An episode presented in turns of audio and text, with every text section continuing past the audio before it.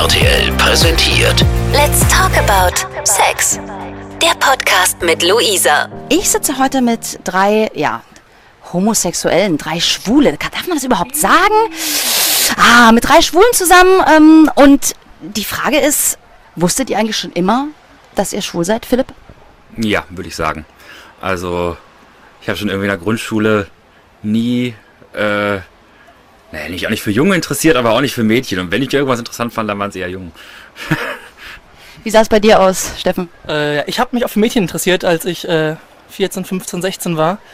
Ähm, aber ich glaube, wenn ich jetzt das so ein bisschen reflektiere und zurückschaue, dann war, wusste ich immer schon irgendwie, dass da noch was anderes ist. Und als ich dann ein bisschen älter wurde, 17, 18, dann war es irgendwie klar, okay, Jungs sind doch interessanter als, als Mädchen. Nils? Ja, ich finde die Frage immer ganz schwierig. Also wenn mich Leute fragen, seit wann weißt du das denn, antworte ich meistens mit einer Gegenfrage und frage dann, seit wann weißt du denn, dass du hetero bist? Ich meine, sowas ist ja nicht, dass man irgendwann morgens aufweckt und dann sagt, oh, ich bin, glaube ich, schwul oder ich bin doch irgendwie hetero, sondern ja, also spätestens in der Pubertät, denke ich mal, ist das klar gewesen. Aber sonst, so würde ich auch sagen, habe ich es eigentlich irgendwie immer gewusst. Aber es gibt doch Schwule, die ähm, vielleicht erst irgendwie das eine oder andere mit einer Frau ausprobieren und dann irgendwie feststellen, so, äh, ich, nee, ist es nicht. Ach, ausprobiert mit der Frau habe ich das auch, aber das war tatsächlich, glaube ich, mehr so der Zwang und also auch das mal ausprobieren wollen und vielleicht auch so der innere Wunsch, ja, vielleicht ist es ja doch ganz toll. Aber äh, wirklich mehr, denke ich mal, der, der äh, soziale Zwang, da haben es ausprobiert hat. Also eigentlich wusste ich das schon immer. Und es gibt aber tatsächlich auch mehrere Fälle, auch in meinem Bekanntenkreis, die jahrelang hetero gelebt haben und auch selber feste Überzeugung waren, hetero zu sein und dann irgendwie durch ein bestimmtes Ereignis oder jemanden kennengelernt haben, dann tatsächlich erst schwul geworden sind. Also es gibt es tatsächlich. Ich finde das immer ein bisschen schwierig zu glauben, aber also die erzählen das zumindest so überzeugend, dass es scheint zu stimmen. Ähm, also von meinen, ich habe zwei gute Freunde, deren Väter ähm, auch, ja klar, Kinder haben offensichtlich, äh, die dann aber mit über 40 erst ähm, wirklich mit einem Mann zusammengekommen sind und seitdem auch äh, mit Frauen überhaupt nichts mehr äh, anfangen können. Und ähm, Ja, ich meine, in meinem Bekanntenkreis, wenn ich jetzt zurückblicke in die Schulzeit, wie viele Le Leute sich da irgendwie geoutet haben, das waren nicht viele. Und ähm, das kam erst so mit der Zeit. So Anfang 20 haben dann immer mehr Leute festgestellt, hey, ähm, irgendwie ist das gleiche Geschlecht doch interessant. Und jetzt im Nachhinein merkt man doch über Facebook und so weiter, wie viele Leute jetzt in einer, in einer homosexuellen Beziehung sind, wo man das vorher nie für möglich gehalten hätte. Aber da glaube ich, dass es eher daran liegt, dass sie vorher sich nicht getraut haben, sich zu outen oder, also ich glaube nicht, dass die tatsächlich erst mit 2022 entdeckt haben, dass sie schwul sind. Also ich glaube, ganz häufig ist der Grund, deswegen sieht man auch so Fälle, wie du, von denen du gerade gesprochen hast, wo dann m, Leute im Alter, im höheren Alter, 40, 50 tatsächlich erst ihre schwule Seite ausleben. Das war einfach damals noch eine andere Zeit. Also da hat man sich, als die 20 waren, das vielleicht noch nicht so einfach ähm, zugegeben und zugestanden.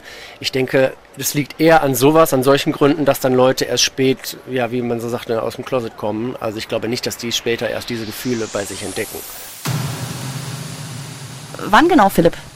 ich war 16, 17 ähm, und habe das erst, ich war damals so eigentlich der Mega-Hänger und habe nur irgendwie am PC abgehangen und gezockt und so und habe tatsächlich erst in meinem äh, engeren Freundeskreis mit irgendwelchen Zockerkollegen äh, mich geoutet. Da ist dann alles cool gelaufen.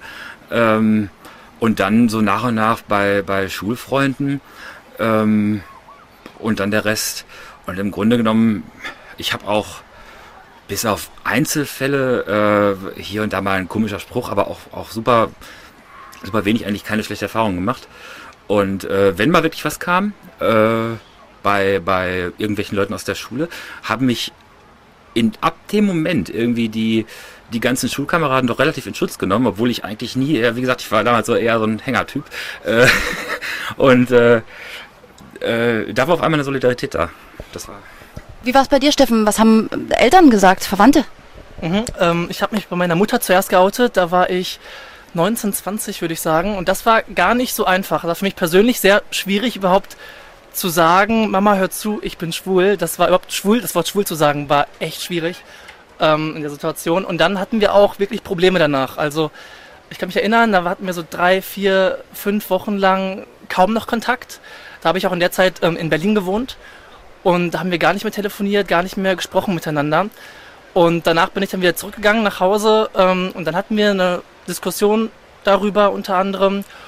Und dann war auch alles okay, aber es waren echt so, die ersten Wochen waren schwierig. Also wenn einige Leute sagen, hey, für mich war alles super, ist schön für die, aber ich habe eben auch dann ein bisschen diese andere Erfahrung gemacht, dass es die ersten Momente, die ersten Wochen sind, die schwierig sind. Ähm, Geht es da auch so um gesellschaftlichen Druck, dass man äh, die Mutter enttäuscht? Also äh, das hört sich vielleicht blöd an, aber es ist ja doch irgendwie was anderes plötzlich, ne? Ja, ähm, das Problem für meine, für meine Mutter zum Beispiel war vor allem, was können andere Leute sagen? Was sagen denn die Nachbarn? Nicht unbedingt, sie, sie hatte jetzt nicht unbedingt ein Problem damit, sie ist nicht besonders religiös oder irgendwas. Aber was sagen, was sollen die Nachbarn denken? Ja, das ist schön, dass du kannst gerne schwul sein, meinte sie, aber erzähl das bitte keinem.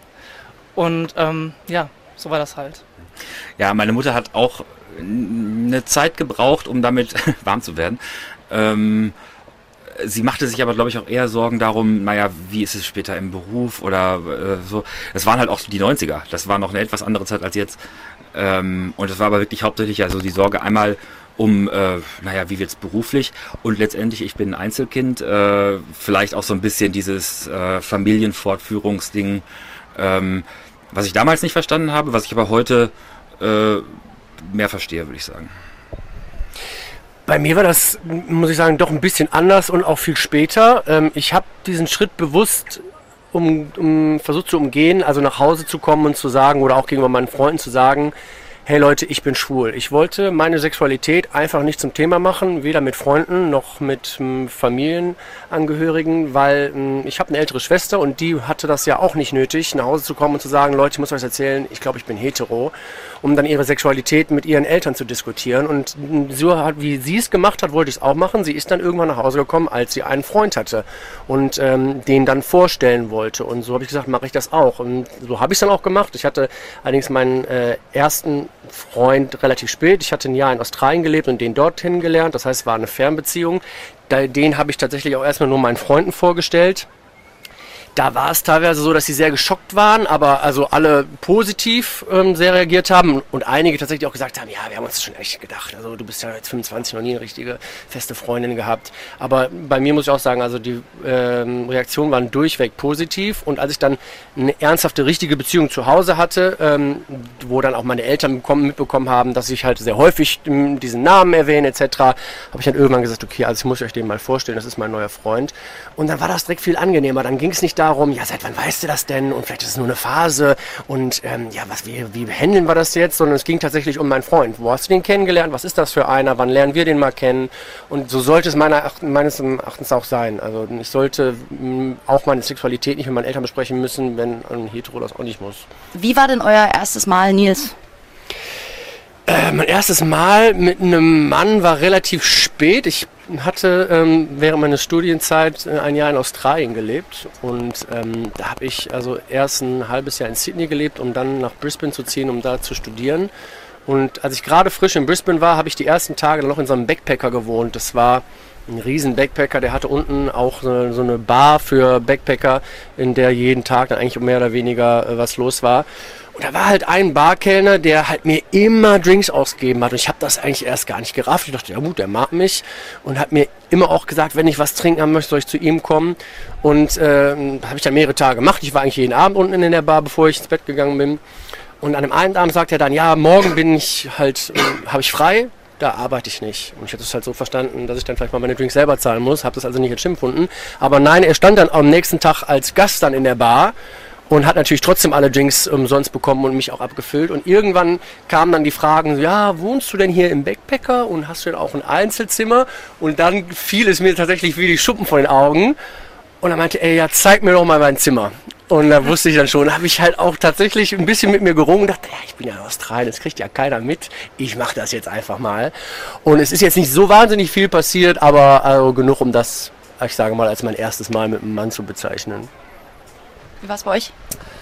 Ähm, ich war, wie alt war ich? 16 wahrscheinlich, ja. Und ich meine, ich bin auf dem Dorf groß geworden und da gab es halt auch keine anderen Schwulen offiziell und man kannte auch sonst keinen, der schwul ist. Das heißt, man hat sich irgendwie im Internet dann verabredet. Ähm, man hat aber auch gleichzeitig keinen Ort, um sich irgendwie zu treffen. Bei mir ging es natürlich nicht, bei ihm ging es auch nicht. Und dann haben wir uns draußen getroffen. Wir haben so ein Waldstück bei uns in der Ecke. Und äh, dann haben wir da uns irgendwie an so einem Ort, an so einer Straßenkreuzung verabredet und äh, haben uns dann kurz unterhalten. Das war super weird. Das war einfach echt total, total komisch. Ich wusste gar nicht, was ich sagen sollte. Er war auch so ein bisschen zurückhaltend. Aber dann sind wir halt ein paar Schritte in den Wald rein und ähm, ja, haben dann ein bisschen Spaß gehabt. Also es hört sich sehr schön an. Ähm, es war nicht, ja, es, es war okay. Also es war jetzt nicht so das super Erlebnis, aber für das erste Mal war es echt okay und ähm, ja, also ich kann mich nicht beklagen. Ja, also so die ersten Erfahrungen hatte ich, glaube ich, mit, äh, da muss ich 12 oder 13 gewesen sein, mit meinem damals besten Freund. Wir waren halt immer irgendwie auch im Wald unterwegs und äh, in irgendwelchen verlassenen Häusern und dann kam eins zum anderen. Aber das war halt noch irgendwie so, naja, ohne reinstecken und alles. äh, und ähm, ja, ja, so, ja. Internet war da noch, äh, war da noch nicht so. so ähm, naja, und dann kam eigentlich erstmal Half-Life und Counter-Strike, da war mir an Sex nicht zu denken.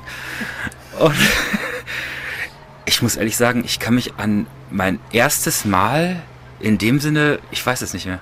Das klingt jetzt blöd, aber ich kann mich gerade nicht mehr erinnern. Let's talk about Sex. Steffen, erzähl doch mal, ähm, was gibt's denn so für Apps, ähm, auf denen ihr euch so rumtreibt? Ja, äh, gerade habe ich gar keine App auf meinem Handy installiert, ich habe einen Freund zurzeit. Aber grundsätzlich äh, gibt es natürlich Grindr. Grindr ist so die schwule Dating-App überhaupt. Also alle, die äh, äh, schwul sind oder äh, andere Leute kennenlernen möchten, ähm, sind auf Grindr vertreten. Und ansonsten Planet Romeo gibt es noch, Gay Romeo.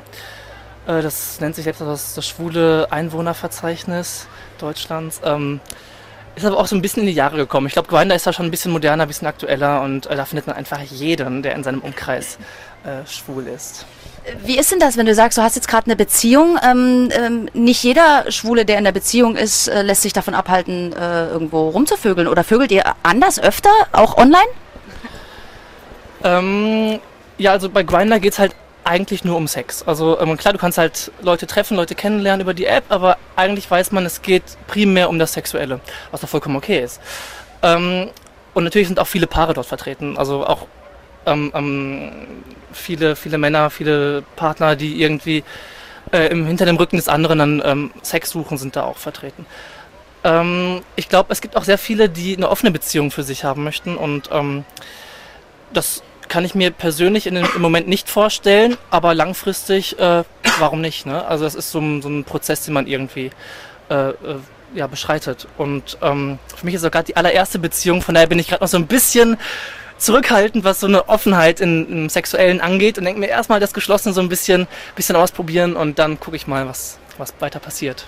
Nils, du bist auch in einer festen Beziehung. Äh, Wie handhabst du das? Ja, also eigentlich ganz ähnlich. Also ich habe auch, ähm, als dann klar war, dass man tatsächlich also in eine ernsthafte Beziehung übergeht, dann auch die Apps gelöscht. Also wenn ich davon Apps spreche, da hatte ich eigentlich tatsächlich auch nur zwei. Grinder, das ist tatsächlich, wie der Steffen sagt, also ich denke auch die meistgenutzte App. Und ähm, Scruff hatte ich noch. Das ist mehr oder weniger das gleiche für einen etwas anderen Kreis, für ein etwas älteres Publikum etc. Ähm, ansonsten, ja, habe ich also tatsächlich nur die beiden genutzt. Planet Romeo, Gay Romeo, von dem Steffen eben sprach, habe ich ganz früher mal genutzt. Das war so das erste, was ich, wovon ich auch gehört hatte überhaupt, als ich dann ja, mich geoutet hatte. Und wie gesagt, jetzt nutze ich zurzeit gerade gar keins, weil ich eben eine Beziehung habe und auch die nicht öffnen möchte.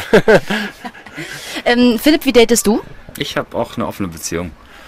Ähm, und ja, wir haben uns eigentlich, wir haben uns im ersten Monat, nachdem ich nach Barcelona gezogen bin, also vor dreieinhalb Jahren, kennengelernt und hängen eigentlich seitdem zusammen rum und haben dann mal so vor einem Jahr festgestellt, hey, eigentlich äh, haben wir ja sowas wie eine Beziehung. Lass mal halt, äh, naja, jetzt sind wir halt so in einer Beziehung, aber äh, wir könnten beide niemals eine, eine feste Beziehung haben. Glaubt ihr, dass äh, Heteros und ähm, Homosexuelle unterschiedliche Suchen haben, unterschiedliche Ziele, ähm, was das Verhältnis von Sex oder Beziehung angeht? Auf jeden Fall, weil halt da keine Frau bei ist. das ist tatsächlich so. Also ähm, ich spreche da ja auch ganz offen und häufig mit meinen heterosexuellen Freunden drüber. Und die haben, also die sind mittlerweile auch fast alle verheiratet und haben Kinder und sind auch alle ganz glücklich mit ihrem Leben. Aber in der Zeit, wo ich mich dann geoutet habe und die das auch mitbekommen haben, wie einfach das tatsächlich ist, also auch Sex zu haben und auch jederzeit und jeder Ort tatsächlich Sex ha zu haben, wenn man das möchte, haben die schon gesagt, boah, also wir würden jetzt nicht unbedingt mit dir tauschen wollen, aber also was das anbelangt, ist es ja schon schon fast ein, eine Gnade, geschwult zu sein, weil es tatsächlich ja, also sie sagen schon, also in der Hetero-Welt ist der limitierende Faktor tatsächlich immer die Frau. Das ist auch so. Also in der schwulen Welt kommen eben zwei Männer zueinander und die sind im Zweifel alle relativ einfach gestrickt und wollen beide das eine und wollen auch beide nur das eine und das ist dann auch relativ klar. Also da muss man nicht vorher noch groß Drinks ausgeben und dem anderen erzählen, dass man ihn auch mal ins Kino einladen möchte. Hm, ich schließe gar nicht aus, dass es auch Frauen gibt, die so sind, aber das sind auf jeden Fall nicht viele. Also so richtig ums Kennenlernen geht es dann nicht, sondern wenn man einfach Sex will, dann äh, geht das ganz unkompliziert. Äh, Philipp, ist das tatsächlich so? Ähm, zack mal schnell und hinten, wir treffen uns da irgendwie und äh, vielleicht ist auch mal dunkel oder so? Ja, klar, ist so. Ähm, wobei ich äh, sagen muss, im Gegensatz zu den anderen, ich habe zwar auch so äh, Grinder und Romeo, was man halt so als Mann hat, aber ich äh, mag Online-Dating eigentlich nicht so gerne. Ich gehe dann lieber wirklich in Bars oder, oder andere schwule Läden und äh, äh, lernen die Leute da halt real kennen. Ähm, äh, es ist aber ähnlich einfach, würde ich sagen. Ähm, ja. Ja, äh, tatsächlich ist es halt, wie ich eben schon gesagt habe, so, dass da im Zweifel zwei Männer mit dem gleichen Gedanken oder Hintergedanken aufeinandertreffen und es ist dann einfach recht einfach. Also man, das merkt man dann, also auf Grinder ist es ja ganz einfach, da schickt man dann äh, ein Hi und Bilder und man klärt kurz ab, worauf man denn steht und ob man denn das gleiche möchte. Und in der Bar ist es tatsächlich so, also man merkt dann ja der Blickkontakt und dann kommt man auch ziemlich schnell ins Gespräch, beziehungsweise so lang wird dann auch meistens gar nicht gesprochen. Ja, äh, bei meinen Hetero-Freunden ist das so, die schreiben dann erst wochenlang mit einem potenziellen äh, äh, Sexpartner auf Tinder oder weiß ich nicht wo. Und ähm, kommt, am Ende kommt nichts bei raus. Und bei uns äh, ist es eher so, du schreibst mal fünf Minuten oder zehn Minuten auf Grinder und triffst dich dann sofort. Das ist halt, geht von, von jetzt auf gleich, ähm, ohne viel Vorlaufzeit. Ähm, Nils, du hast gerade über äh, Vorlieben abklären äh, geredet. Lass uns mal über diese Vorlieben reden. Ähm, mir fällt jetzt das einziges aktiv oder passiv ein. Was gibt's noch? Ja, das ist natürlich so das ganz Grundsätzliche, wobei ich auch denke, dass es also ähm, gut, es kann natürlich Leute geben, die tatsächlich sagen, ich bin nur aktiv oder nur passiv oder aber in einer bestimmten Situation nur aktiv oder passiv. Andererseits denke ich mir, also insbesondere in Beziehungen, ähm, kenne ich kaum jemanden, der wirklich sagt, also ich lasse mich tatsächlich nur auf das eine oder das andere ein. Aber das ist schon auch was, was immer sofort abgecheckt wird, klar. Also was, worauf, worauf man denn zumindest gerade in dieser Situation sucht. Und ansonsten kann man natürlich noch abklären, ja, also man schickt natürlich Fotos und da ist auch wieder so ein Unterschied zwischen den Frauen. Also wenn ich dann einige Frauen höre, jeder hat mir ein Schwanzbild geschickt, das ist ja widerlich. Die habe ich sofort geblockt. Da habe ich gesagt, ja, ich block den, wenn der mir keins schickt. Also äh, ich kaufe nicht die Katze im Sack und das ist halt auch wieder so ein Unterschied. Ja, also dann, dann spricht man halt so ein bisschen äh, darüber, was man halt so vielleicht mag, wobei ich das gar nicht so gern habe. Also ich muss nicht vorher das Kopfkino von dem anderen hören, um zu wissen, ob es klappt oder nicht. Ich treffe mich mit jemandem, das ist, was der äh, Philipp auch angesprochen hat, schon nochmal was anderes, denjenigen dann live und real vor sich zu haben. Das ist dann schon auch manchmal so, dass man denkt, okay, das passt gar nicht. Die Fotos haben mit dem, was jetzt vor mir steht, nicht mehr so viel zu tun. Umgekehrt ist es aber auch manchmal so, dass man denkt, ach, ich bin mir gar nicht so sicher und man ist halt positiv überrascht.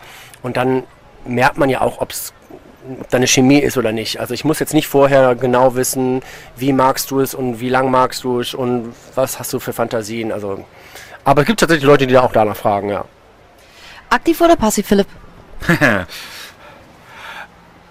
Bis ich nach Barcelona gekommen bin, würde ich sagen, fast nur passiv. Und hier ist es dann, naja, erst so ein, äh, das klingt ein bisschen blöd, aber so ein notwendiges Übel gewesen, weil hier laufen diese ganzen kleinen süßen Latinos rum, die sind aber auch alle passiv und da muss man sich ja irgendwann mal drauf einstellen. äh, das klingt ja, das klingt jetzt sehr billig, aber so kam es dann halt wirklich und inzwischen ist es irgendwie, äh, ja, fast mehr aktiv. Äh, ich bin eindeutig beides. Aber ich mag beides ganz gerne. Es kommt immer auf den, auf den Typ noch an, wie der andere drauf ist. Wenn der, wenn der andere halt äh, äh, aktiv ist und hundertprozentig aktiv ist, dann habe ich auch kein Problem, passiv zu sein und genauso andersherum. Also es ist immer abhängig vom Typen. Wobei, das, was Philipp gerade gesagt hat, stimmt aber haargenau. Hier in Barcelona laufen halt fast nur passive Typen rum. Und ich habe auch grundsätzlich in der, in der schwulen Welt ist die Verteilung, so was aktiv-passiv angeht, eher so hm, 20% aktiv, 80% passiv. Ja, bin ich mir ziemlich sicher. Jetzt habe ich keine wissenschaftlichen Studien dazu, aber das wäre mal interessant. Philipp, sag mal, ähm, streichelt man sich auch oder geht es tatsächlich nur um rein und raus? Kommt immer auf die Person an. Also äh, ich würde mal sagen, im überwiegenden Fall, in den überwiegenden Fällen ist es schon eher einmal schnell, zack, bumm, fertig. Aber klar, wenn mal die Chemie stimmt, also es gibt auch super viele, mit denen ich jetzt noch Kontakt habe oder befreundet bin und dann, äh, wo es dann auch eher in die Richtung geht, dass sich eine Freundschaft aufbaut und äh, der, der Sex eben äh, dieses eine Mal halt nur das eine Mal war und äh, naja, später halt einfach eine Bekanntschaft draus wird. Also so habe ich tatsächlich ähm, viele meiner Freunde kennengelernt, auch in Deutschland oder hier. Steffen und Nils, ihr seid in festen Beziehungen. Wie ist der Sex da? Ähm, na, das, ähm, ja, es ist auf jeden Fall nicht immer nur Analverkehr. Also Analverkehr ist wichtig, aber es ist nicht alles. Und ähm, ja, also es gibt noch sehr viele andere Möglichkeiten, Sex zu haben, ähm, als immer nur das rein raus ficken. Ähm, ja, also es ist ein bisschen, ein bisschen mehr, ein bisschen Oralverkehr auf jeden Fall. Auch ein gut gemachter Oralverkehr ist zum Teil viel besser als als ein schlecht gemachter Analverkehr. Oh ja.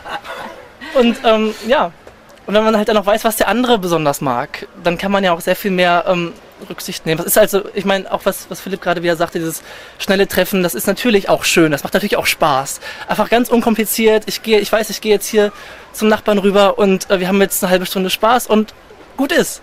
Und dann sieht man sich im Zweifel nicht wieder. Oder vielleicht mal auf der Straße und sagt dann äh, ganz verschämt Hallo. Aber äh, ja, Philipp, du willst noch was ergänzen? Ja, ich habe also ich habe natürlich die komfortable Situation so mit meinem Freund. Äh, ähm, ist es natürlich schon auch einfach intimer und, und mehr kuscheln und was so dazugehört. Also äh, und am Wochenende gehen wir eigentlich dann zusammen raus und suchen was und äh, das ist halt, ja, das funktioniert da ganz, ganz gut, weil wir uns auch auf die Weise kennengelernt haben. Ähm, aber so, wenn wir zu zweit sind, ist es natürlich auch viel, äh, äh, viel intimeres und nicht nur Sex. Nils? Ja, ich würde sagen, das ist eines der wenigen Dinge vielleicht, die, die sich da von Heteropärchen nicht unterscheiden. Auch da wird es, glaube ich, so sein, dass der Sex in der Beziehung anders ist als ein One-Night-Stand. Ähm, auch weil man das vielleicht unter anderen Gesichtspunkten sieht. Also wenn man tatsächlich jemanden zum ersten Mal trifft und vielleicht auch gar nicht Interesse hat, den zweites Mal zu treffen, ist es beim Sex eher so, da geht es darum, vielleicht ein, das, den neuen Körper zu erkunden, sich auf jemanden Neues einzustellen und ähm, in der Beziehung ist es eben genau anders. Also da ist es so, dass man den Partner immer besser kennenlernt, immer besser weiß, was derjenige mag und der andere nicht mag und auch ja, viel mehr andere Sachen zulässt. Also ähm, in, intimeres oder auch, ja, ähm, ich muss tatsächlich sagen, dass ich manchmal das Gefühl habe, dass ich Küssen als intimer empfinde als äh, jemanden ganz stumpf zu vögeln. Und äh, klar, wenn man dann in einer Beziehung ist, läuft der Sex schon ganz anders ab, klar. Aber wie gesagt, das denke ich, wird sich wahrscheinlich von Heteropärchen gar nicht so groß unterscheiden. Let's talk about Sex. Ich sitze zusammen mit Philipp, Steffen und Nils, ähm, die mir gerade Details über ihr Sexleben verraten. Ähm, und jetzt muss ich mal fragen, wenn ihr auf der Straße so einen Typen seht, ähm, gibt es diesen schwulen Radar? Wisst ihr, der ist auf jeden Fall schwul? Äh, ja, gibt es, eindeutig. Ähm, das sind so, ja, das können Kleinigkeiten sein, dass man sich einmal in die Augen schaut, so dass man sich beiläufig Blickkontakt aufbaut. Für eine, auch wenn es so eine Millisekunde ist, weiß man schon meistens, okay, der könnte äh, genauso schwul sein. Ähm, ja, ansonsten, klar, so klassische Sachen wie, was trägt jemand für Kleidung, so Klamotten, ne? Also es ist, das sind ganz unterschiedliche Sachen, ähm, die am Ende dazu führen, dass man doch relativ genau weiß, wenn man auf der Straße unterwegs ist, wer schwul ist, wer vielleicht auch verkappt schwul sein könnte. Und ähm, wenn ich auch mit meiner, mit meinen Hetero-Freundinnen unterwegs bin auf der Straße, die glauben es mir nie, wenn ich sage, der und der ist, ist auf jeden Fall schwul. Das sagen die, nein, auf keinen Fall, das kann gar nicht sein. Und dann mache ich kurz Grinder an und sehe dann, okay, ähm, ich hatte recht.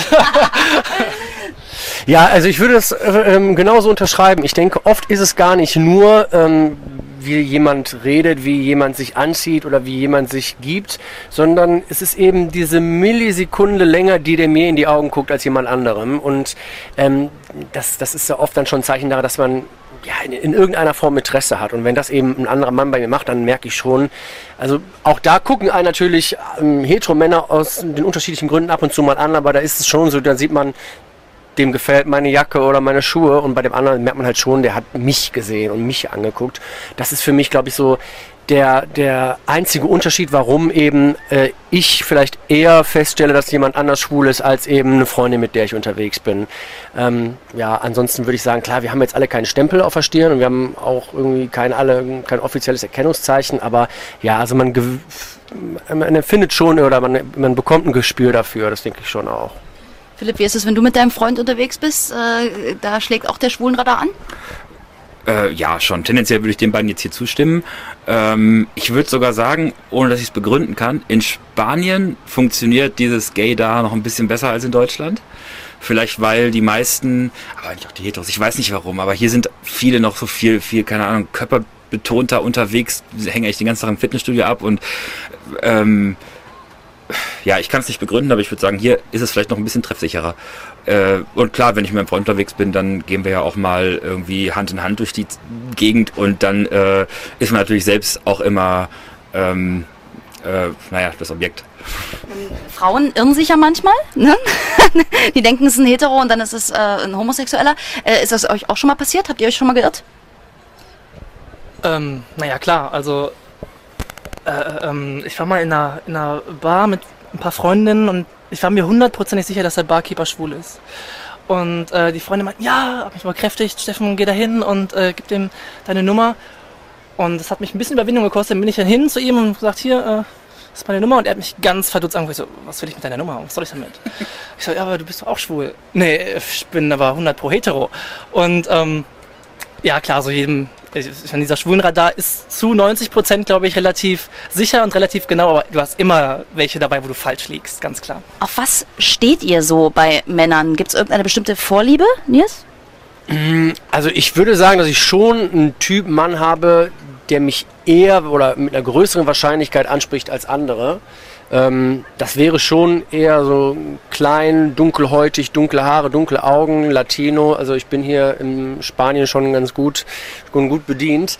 Äh, eher als jetzt zum Beispiel der große, blonde, schlanke Deutsche. Wobei ich sagen muss, auch da ist es so, dass ich Typen jeder Form, jeder Größe, jeder, jedes, jeder Art toll finden kann. Also es ist tatsächlich so, dass wenn es stimmt, also wenn da ein, wenn derjenige irgendwas hat, was mich reizt, kann das also, wie gesagt, der große blonde, blauäugige Deutsche sein, der kleine Spanier oder aber auch der äh, klein untersetzte Engländer. Also ich habe da jetzt tatsächlich nicht so so ein Typ. Also ich habe tatsächlich auch, wenn ich mir meine meine vergangenen Partner oder Dates angucke, also auch ganz unterschiedliche Typen gehabt. Also, aber ich würde schon sagen, wie gesagt, also der, der kleine Latino mit einem gut trainierten Körper hat eine eher Wahrscheinlichkeit, dass ich ihm hinterher gucke, als ein anderer Typ. Wie sieht's bei dir aus, Philipp? Ich habe auch keinen speziellen Typ, egal, also was jetzt, das keine Ahnung, Chinese oder, oder Latino oder Europäer, was weiß ich, völlig wurscht. Ich brauche ein süßes Gesicht und keine Muskeln. Also lieber einfach gar nichts dran oder auch mal ein bisschen Bauch, aber muskulös geht gar nicht bei mir. Ja, ich finde äh, Muskeln gar nicht so schlecht, muss ich sagen. Äh, er darf auch gerne etwas größer sein, 1,80 rum, wäre ganz okay. Dunkle Haare, Bart, ich stehe voll auf Bart. Ähm, ansonsten finde ich es, oder kann mich sehr gut beeindrucken, wenn ich merke, dass ein Typ was zu erzählen hat. Also das Äußere ist die eine Sache, aber wenn ich merke, da hat jemand wirklich was erlebt, was zu erzählen und ist nicht nur einfach so sehr oberflächlich drauf, das finde ich, wenn es wirklich um Dates geht, nicht um Sex, wenn es um Dates geht, dann finde ich das sehr, sehr anziehend und sehr ansprechend. Ähm, wenn ihr euch selber anschaut, ähm, worauf achtet ihr, dass ihr als Mann, als schwuler Mann auch entsprechend wirkt?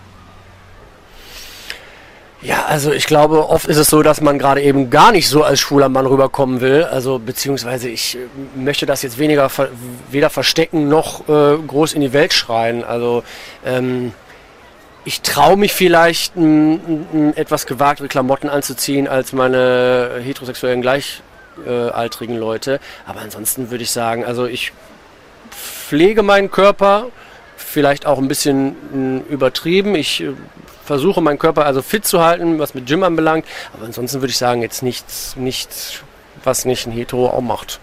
Steffen, wie lange brauchst du im Bad? Fünf Minuten. Also echt nicht lange. Ähm, ich weiß nicht, das, da habe ich, das, äh, das ist gar nicht so äh, das, worauf ich wirklich fokussiert bin. Dieses, äh, keine Ahnung, ähm, wirklich gepflegt, ja, man will schon gepflegt aussehen auf jeden Fall, aber dieses wirklich Zeit dafür, stundenlang im Bad das, das zu verbringen, das, das brauche ich nicht. Ähm, was viel wichtiger ist, was Nils gerade auch meinte, dieses äh, Fitnessstudio-Ding. Also als schwuler Mann und gerade hier in Barcelona fällst du negativ auf, wenn du ähm, keinen guten Körper hast, wenn du nicht im Fitnessstudio bist. Ich glaube, alle Schwulen hier sind im Fitnessstudio und äh, deswegen sind auch alle Typen im Fitnessstudio einfach schwul hier in Barcelona. Also äh, Nils und Steffen, ihr, ihr seht schon äh, schwul aus, das muss ich mal sagen. Also euch würde ich erkennen. Äh, bei Philipp ist es ein bisschen was anderes. Äh, siehst du das selber auch so? Ja klar, ich mache da auch gar nichts. Ich mache das, was nötig ist. Aber ich, äh, also Fitnessstudio, ja, weiß ich nicht, ich gehe schwimmen jeden Tag, aber äh, ich bin halt jetzt auch irgendwie eine Nische, ne? Und da gibt's dann auch wieder genug, genug die drauf stehen. Ich habe da, äh, also weiß ich nicht, ich mache da nicht viel. Eigentlich gar nichts. Es gibt so ein Vorurteil, dass äh, Schwule doch so ein bisschen was Mädchenhaftes an sich haben. Stellt ihr, äh, stellt ihr das an euch selbst fest oder an anderen, dass es doch irgendwie so ein bisschen was anderes ist als ein typischer Mann? Ja, also ich glaube, wenn ich betrunken bin und Britney Spears läuft, ist es kaum zu verleugnen, dass ich schwul bin. Aber das wäre so, naja, nicht der einzige Moment, aber sicherlich einer der Momente, wo man es mir aus ziemlicher Entfernung ansehen kann. Da ist es mir dann aber auch meistens egal, beziehungsweise im Gegenteil. Äh, man macht ja auch so ein bisschen äh, sich selber da äh, zum, zum Affen. Und also ich kann das auch. Also ich kann da auch sehr wohl über mich selber lachen und ähm, wenn man an irgendeiner schwulen Bar ist und dann irgendeinen schwulen Hit kommt, nenne ich das mal, und man betrunken ist, dann, ja, dann habe ich auch kein Problem damit, das, ich sage mal, ganz offen zu zeigen. Also, ansonsten wüsste ich vielleicht nicht nehmen. Steffen, ist an dir irgendwas ein bisschen mädchenhaft? Ganz bestimmt, aber ich keine Ahnung, muss meine Freunde fragen wahrscheinlich. Ihr könnt mir bestimmt tausend Sachen nennen. Mir selbst ist das gar nicht so, gar nicht so bewusst. Aber darüber denke ich halt auch gar nicht nach. Philipp? Ja, bei mir ist es wie bei Nils. Äh, ab dem zehnten Bier äh, sind die, wie sagt man, Handgelenke auch andersrum oder was? Sag, sagt man mir zumindest immer. Und außer, das ist bei mir dann Helene Fischer und nicht Britney Spears ist. Äh, ist euch in, euer, in den letzten Jahren bei euren Dates oder auch Sexdates äh, irgendwas Kurioses passiert? Irgendwas, woran ihr euch äh, immer erinnern werdet? Äh, vielleicht ein besonderer Typ, was Lustiges oder was, was komplett schiefgegangen ist? Naja, was immer wieder sehr lustig, aber auch sehr äh, erschreckend ist, sind dann so Fakes, die du, auf die du auf zwangsläufig triffst, wenn du halt viele Dates hast. Ähm, eines meiner ersten Dates damals, das war mit einem Typen, der, den habe ich auch online kennengelernt. Der sah auf den Bildern ganz, ganz süß aus, war so in meinem Alter. Dann haben wir uns von der Bar verabredet, äh, bei uns in der Stadt. Und ähm, dann warte ich da und es kommt ein Typ auf mich zu, der irgendwie 45 Jahre alt war, bisschen, äh, bisschen füllig, glatze und meint so, hey Steffen, wir haben noch gerade geschrieben. Und ich sag so, äh, was haben wir? Und das ist halt, das ist schon so ein bisschen, ja, gerade wenn du jung bist und deine ersten schwulen Erfahrungen machst, das kann dir schon Angst machen dann. Ähm, ja. Philipp, bei dir vielleicht? Ja, was ähnliches ist mir auch mal passiert, so in der Anfangszeit, da muss ich so 20 gewesen sein. Da bin ich sogar extra von Bielefeld bis Arnsberg. Arnsberg war es, glaube ich, sind so 80 Kilometer gefahren. Und da stellte sich im Prinzip das Gleiche raus. So, äh, war in meinem Alter auf dem, auf dem, auf dem Geromeo-Profil und stellte sich dann aber doch als deutlich über 40 raus. Äh, man kriegt da, glaube ich, mit der Zeit ein Gefühl für. Ähm, ansonsten in letzter Zeit ist nichts besonders Skurriles passiert. Nils? Naja, muss ich glaube ich auch leider enttäuschen. So mega die Story habe ich da nicht. Also ich meine, also diese Fakes, von denen die beiden gerade erzählt haben, ja, das hat man ja immer mal wieder. Ähm, gebe ich dem Philipp auch recht, mittlerweile äh, hat man auch da ein Gespür. Also wenn derjenige tatsächlich nur ein Foto schicken kann oder schon auf dem nächsten Foto komplett anders aussieht als auf dem, was er eben zuvor geschickt hat, dann wird man schon so ein bisschen ähm, hellhörig. Aber ansonsten, ja, ähm, nee, also so eine richtige Story, wo ich mir denke, boah, was war das denn? Das habe ich eigentlich nicht. Also öfter mal den Fall, dass man halt tatsächlich feststellt, man trifft sich dann irgendwo im Lokal und sagt nach fünf Minuten, du, sorry, das passt einfach leider so gar nicht. Aber nee, ansonsten, also jetzt so eine richtige Gruselstory habe ich eigentlich nicht. Seid ihr hundertprozentig schwul oder könntet ihr euch vorstellen, noch ähm, eine Frau nochmal zu küssen oder äh, mit einer Frau Sex zu haben? Äh, ja und ja. Also ich bin mir hundertprozentig sicher, schwul zu sein und ich glaube auch, ich könnte mich nicht in eine Frau verlieben, aber ich könnte durchaus eine Frau küssen und ich kann auch durchaus ab und zu noch mal eine Frau sexuell attraktiv finden. Also ich könnte theoretisch wahrscheinlich auch Sex mit ihr haben, aber ich denke dann eigentlich gar nicht so weit. Also ich könnte, äh, glaube ich, kein, keine wirkliche Liebe, also in der Form, wie ich sie zum Beispiel für meinen Freund empfinde, für eine Frau empfinde. Und ich hatte auch damals, bevor ich mich geoutet habe und bevor ich meinen ersten Sex mit Männern hatte, auch Frauen, Sex mit Frauen. Ähm, habe aber nie eine Beziehung gehabt. Also weil ich schon immer wusste, also ich kann ja den Sex faken oder das war jetzt auch gar nicht groß was zu faken, ähm, aber ich würde jetzt eine Beziehung faken müssen und das habe ich halt auch nie gemacht. Ja, eine Frau küssen, äh, klar, das passiert ja immer wieder mal, dass man dann auf einer Party ist und ein bisschen betrunken ist und dann mit Frauen auch rummacht, aber mehr als dieses Rummachen auf einer Party kann ich mir nicht vorstellen. Also das ist es dann auch. Und ähm, mehr brauche ich nicht, mehr will ich nicht. Und äh, bin ich mir doch sehr sicher, dass ich dann äh, mehr auf Männer stehe. Philipp? Ich habe ja anfangs schon gesagt, ich habe hier zwei Freunde, dessen, deren Väter irgendwie jetzt mit nach 40 schwul geworden sind oder es für sich entdeckt haben. Insofern würde ich jetzt auch nicht sagen, mein Gott, äh, es kann nicht passieren. Vielleicht passiert es irgendwann, dann passiert es halt, ist ja schön. Aber äh, im Moment, äh, ne, nie. Was ist an euch typisch schwul? Ja, vielleicht so ein bisschen dass, dass man so doch schon mehr als auf sein Äußeres achtet. Eben das, äh, zumindest versuche ich regelmäßig zum Sport zu gehen. Ähm, so ein bisschen Kleiderfetischismus, äh, die Schuhe, die man vielleicht doch ein paar mehr von hat als, als äh, die heterosexuellen gleich, Gleichaltrigen. Ansonsten, ja, typisch schwul. Musikgeschmack vielleicht, weiß ich nicht. Ja, das, äh, auf das Aussehen achten wahrscheinlich. Ist das ein bisschen, ein bisschen auf die Kleidung achten. Ähm, ich gucke jedes Jahr den Eurovision Song Contest. Das ist vielleicht das Allerschwulste an mir. Ja. Aber ja, ansonsten, keine Ahnung. Ja, Musikgeschmack.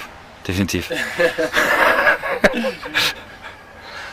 Wie gesagt, Helene Fischer, Cora.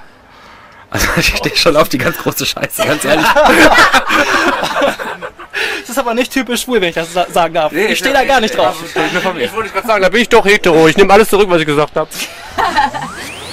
Let's talk about Sex. Ich sitze mit drei schwulen Männern zusammen, die haben die tatsächlich noch mit Vorurteilen im Alltag zu kämpfen?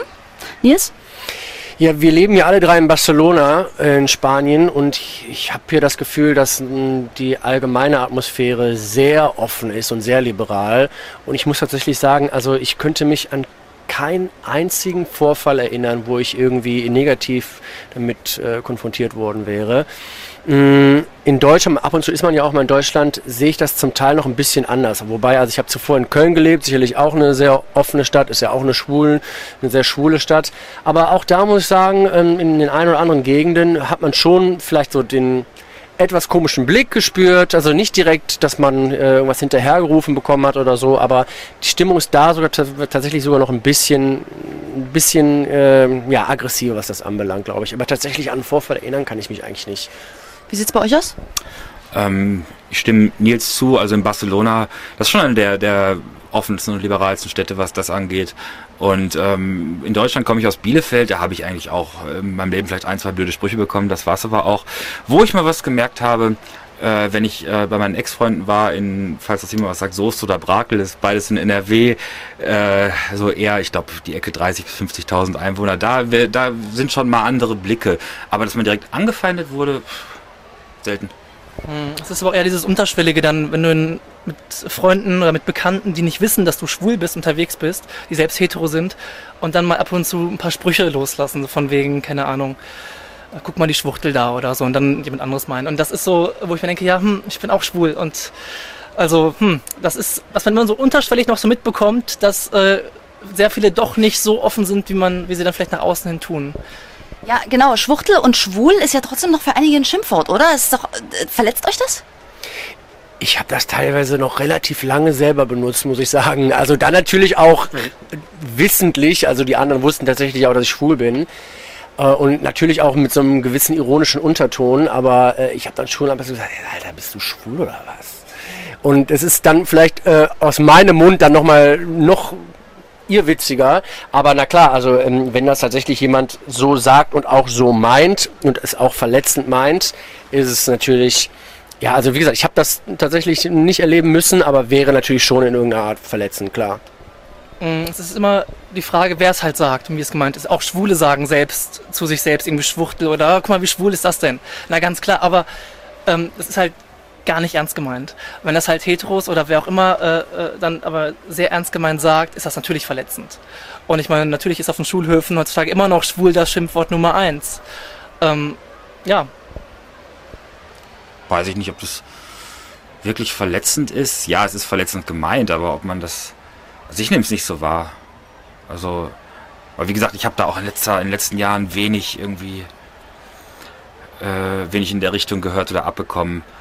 Äh, Vielleicht liegt es auch daran, also man würde es wahrscheinlich eh nicht mehr so sehr an sich heranlassen. Es ist aber natürlich auch so, dass man ja äh, sehr gute Möglichkeit hatte, Selbstbewusstsein aufzubauen und auch eine gesunde Einstellung sich selbst und dem Thema gegenüber aufzubauen, wenn man eben keine Anfeindung hatte über Jahre.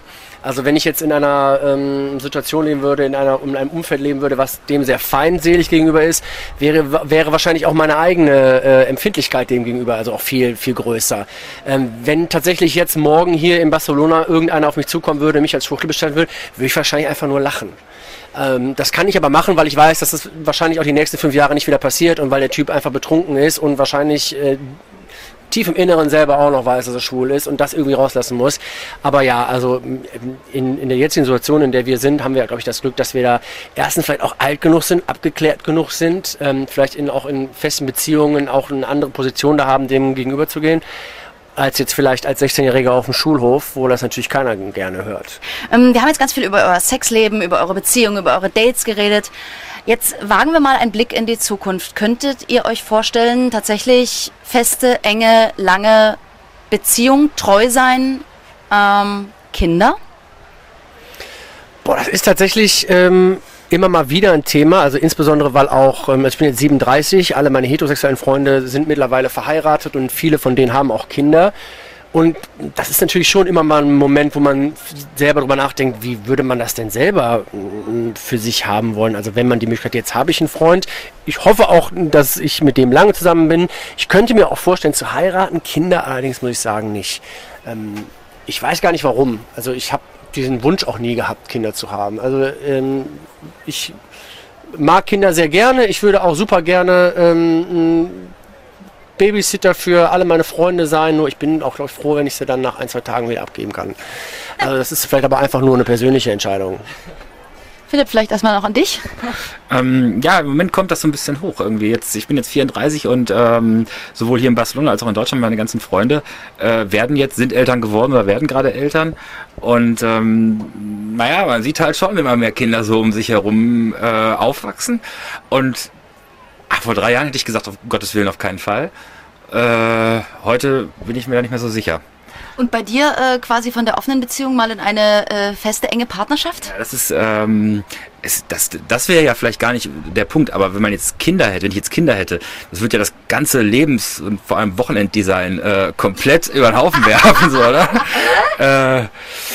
äh, das, das, ja, das, das, ähm, da brodelt schon was in mir. Also ich, ich mache mir da Gedanken drum. Aber es ist jetzt nicht, dass ich akut Kinder haben will. Steffen, du bist der Jüngste in der Runde? ja, Kinder kann ich mir absolut gar nicht vorstellen. Äh, es kann sich vielleicht in zehn Jahren geändert haben, aber äh, zum jetzigen Zeitpunkt auf gar keinen Fall. Ähm, ansonsten, ja, ich habe ja gerade eine, eine, geschlossene Beziehung. Ähm, das Ding ist, ich kenne halt nicht eine längerfristige schwule Beziehung, die geschlossen ist oder treu ist. Entweder es ist eine offene Beziehung und dann kommen die wunderbar miteinander klar oder sie ist geschlossen und dann trennt man sich doch irgendwie früher oder später. Das heißt, eventuell könnte ich mir vorstellen, dass aus, einer, aus meiner geschlossenen Beziehung eine offene wird. Ähm, aber das ist alles äh, Zukunftsmusik. Also da denke ich vielleicht dann mal in ein paar Jahren drüber nach. Ich bedanke mich ganz recht herzlich für dieses tolle, offene Gespräch und ich wünsche euch alles Gute. Dankeschön. Ja, danke. Let's talk about Sex. Der Podcast mit Luisa.